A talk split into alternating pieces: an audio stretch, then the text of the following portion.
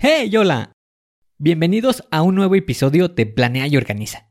Hoy vamos a hablar de un tema intrigante y relevante, manejando roles problemáticos. Descubriremos estrategias clave que te ayudarán a superar los desafíos y maximizar el potencial de tu equipo. ¿Te has encontrado con personas que parecen ser un obstáculo en el proceso de solución de problemas? ¿Te gustaría saber cómo abordar roles problemáticos y lograr un ambiente de trabajo más efectivo? Este episodio es para ti. Comenzamos.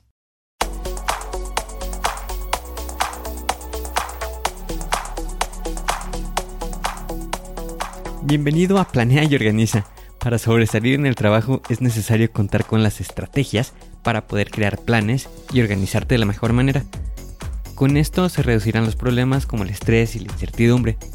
Para que tenga resultado, lo más importante es aplicar las herramientas. En Planea y Organiza hablamos de las estrategias que se utilizan en las mejores industrias, para que así tú puedas saber qué hacer, cómo proceder y encontrar un porqué.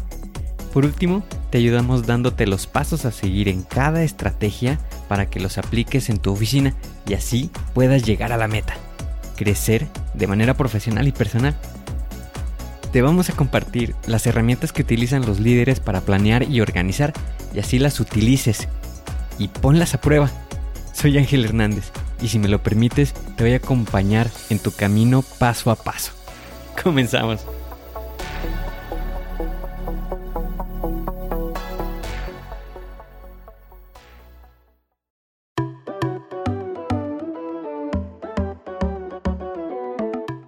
Imagina que te encuentras trabajando en tu oficina enfocado en una importante actividad que tu jefe te ha asignado.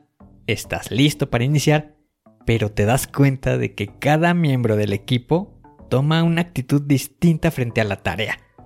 Algunos se resisten al cambio, otros simplemente no quieren trabajar, y hay quienes no aportan nada, y otros que imponen su voluntad. En ese momento, el estrés comienza a surgir y te preguntas, bueno, ¿qué puedo hacer en esta situación? Entiendo perfectamente cómo te sientes porque esto también a mí me ocurrió. Pero déjame decirte, hay una solución.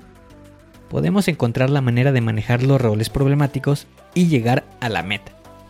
Por eso, en este episodio te voy a hablar acerca de los cuatro tipos de actitudes que pueden presentarse en el proceso de solución de problemas. Cada uno de estos roles problemáticos tiene su propio impacto en el equipo y en la productividad pero también existen estrategias efectivas para abordarlos y lograr resultados exitosos. Recuerda, no estás solo. Muchos hemos enfrentado situaciones similares y juntos encontraremos las mejores formas de superar los desafíos y alcanzar el éxito en la resolución de problemas. Así que prepárense para descubrir cómo gestionar estos desafiantes roles y optimizar el trabajo en equipo.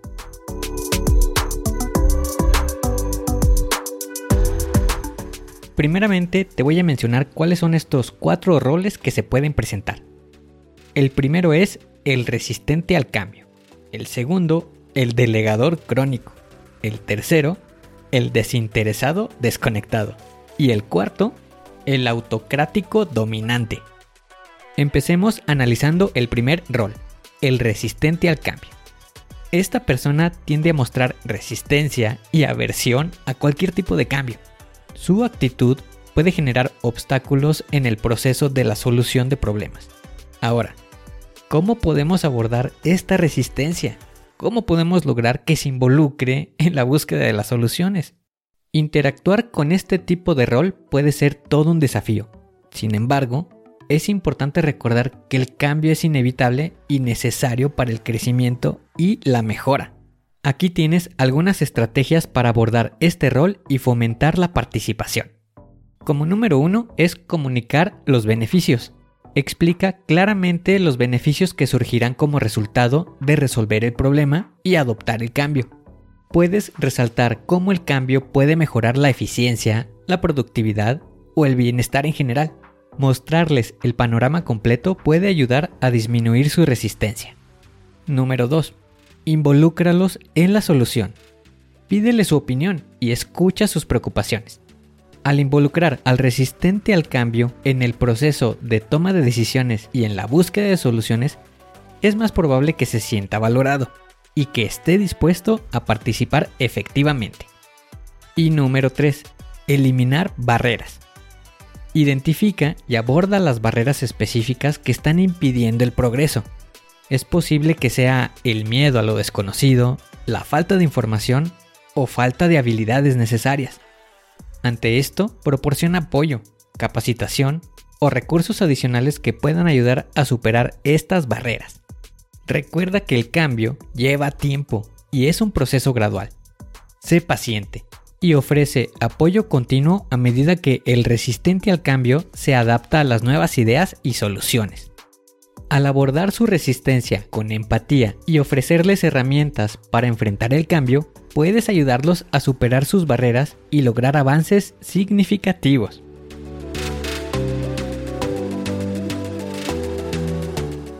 Pasemos ahora con el delegador crónico esta persona tiene una tendencia a evadir responsabilidades y transferir constantemente la carga de trabajo a otros. En lugar de asumir un rol activo en la solución de problemas, se limita a quejarse y esperar que alguien más resuelva todo. ¿Y cómo podemos abordar esta actitud y fomentar una participación más comprometida? Lidiar con el delegador crónico puede resultar desafiante, pero es importante recordar que nuestra meta es encontrar soluciones efectivas. En lugar de buscar culpables, debemos enfocarnos en trabajar juntos. Aquí hay algunas estrategias que pueden ayudar. Número 1. Comunicación abierta. Inicia una conversación franca y respetuosa con el delegador crónico. Explícale cómo su actitud afecta al equipo y al proceso de resolución de problemas hazle ver que su participación es fundamental para encontrar soluciones exitosas. Número 2. Asignación clara de responsabilidades. Establece roles y tareas específicas para cada miembro del equipo. De esta manera, el delegador crónico no podrá eludir su parte de trabajo, ya que sus responsabilidades estarán definidas y acordadas por todos. Y número 3. Fomenta la colaboración promueve un ambiente de trabajo colaborativo, donde todos se sientan incluidos y valorados. Anima al delegador crónico a compartir sus ideas y opiniones, y destaca la importancia de su contribución para alcanzar soluciones efectivas. Recuerda, el objetivo es resolver problemas de manera constructiva y eficiente. Al trabajar en equipo y abordar el comportamiento del delegador crónico de manera positiva, estaremos más cerca de lograr resultados satisfactorios para todos.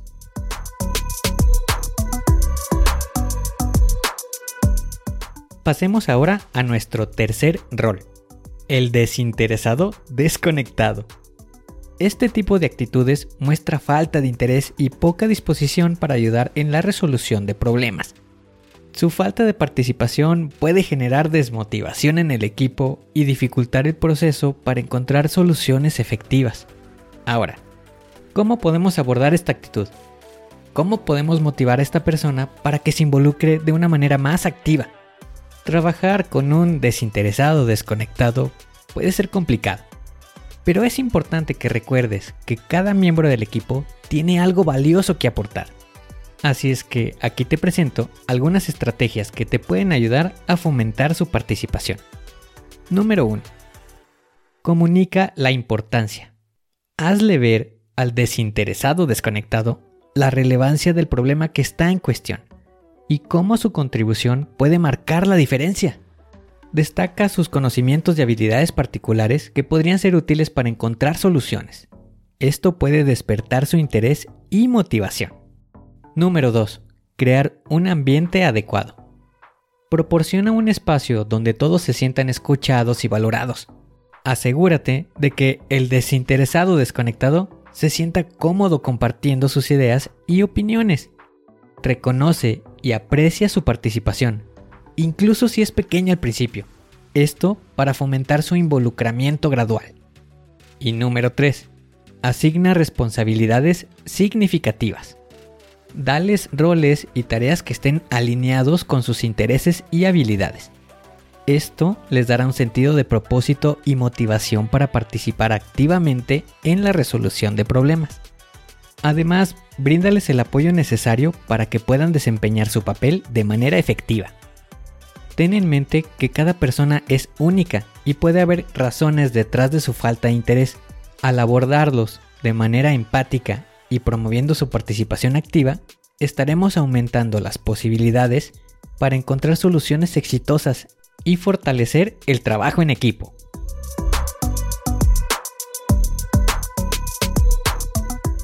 Llegamos a nuestra última sección, donde exploraremos el rol del autocrático dominante.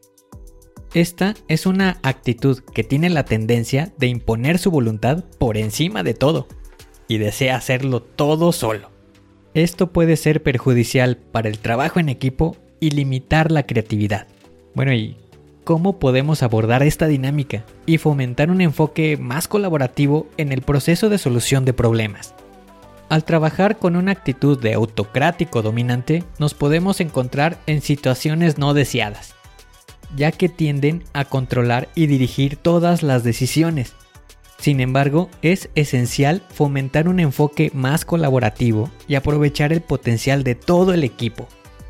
Aquí te dejo algunas estrategias que puedes utilizar para abordar esta dinámica.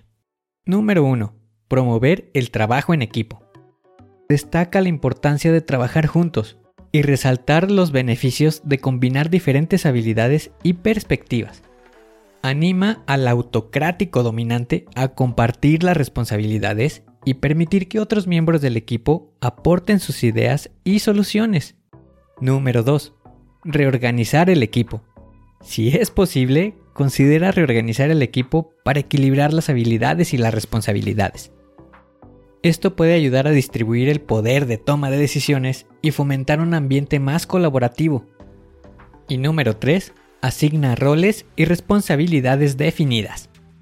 Establece roles claros y responsabilidades específicas para cada miembro del equipo, incluido el autocrático dominante. Esto ayudará a delimitar las tareas y garantizar que todos tengan la oportunidad para contribuir de manera más significativa.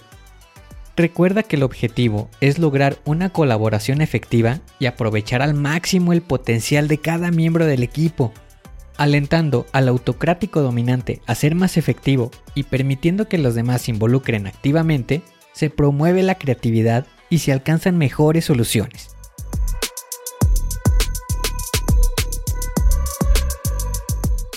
Ha sido un episodio fascinante sobre los roles problemáticos en el proceso de solución de problemas. Echemos un vistazo a los cuatro roles que hemos explorado. El resistente al cambio, el delegador crónico, el desinteresado desconectado y el autocrático dominante. Recuerda que el manejo de roles problemáticos es fundamental para mantener un equipo cohesionado y maximizar la eficiencia en la solución de problemas. Aplica estas estrategias en tu lugar de trabajo para que así, cuando se presente alguno de estos cuatro roles, lo puedas identificar y que sepas qué hacer. Y antes de despedirme, me gustaría hacerte una invitación. ¿Quieres formar parte de una comunidad comprometida en potenciar la productividad y la organización en el trabajo? Únete a nuestro exclusivo club de Planea y Organiza. Aquí tendrás acceso a recursos adicionales, charlas inspiradoras y la oportunidad de conectar con personas con tus mismos ideales y motivados a alcanzar sus metas. No pierdas la oportunidad de formar parte de esta comunidad y llevar tus habilidades de planeación y organización al siguiente nivel. Inscríbete ahora mismo en nuestro sitio web. Te dejo el enlace en la descripción. Y sé parte de la comunidad de Planea y Organiza. Recuerda, juntos podemos alcanzar el éxito, superar los desafíos y convertirnos en expertos en la solución de problemas. Gracias por acompañarnos en este episodio y por ser parte de nuestra comunidad comprometida con la eficiencia y la organización. No te pierdas el próximo episodio de Planea y Organiza, donde seguiremos compartiendo valiosos consejos y estrategias para mejorar tu desempeño en el trabajo.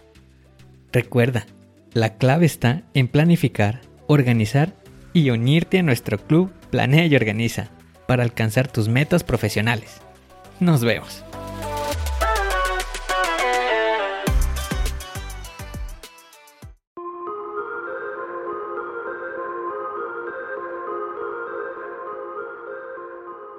¿Y ahora qué sigue? ¿Cuál es el siguiente paso que tienes que dar? Lo más importante es iniciar hoy, paso a paso. Pero empieza para estar más cerca de alcanzar tu meta.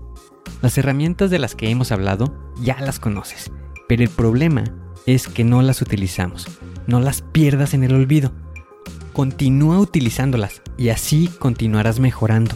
Sé mejor que ayer. Te espero en el siguiente episodio para continuar creciendo. Te espero aquí, en Planea y Organiza. Pero recuerda, la fuerza está en ti. Respira fuerte, concéntrate y haz que suceda.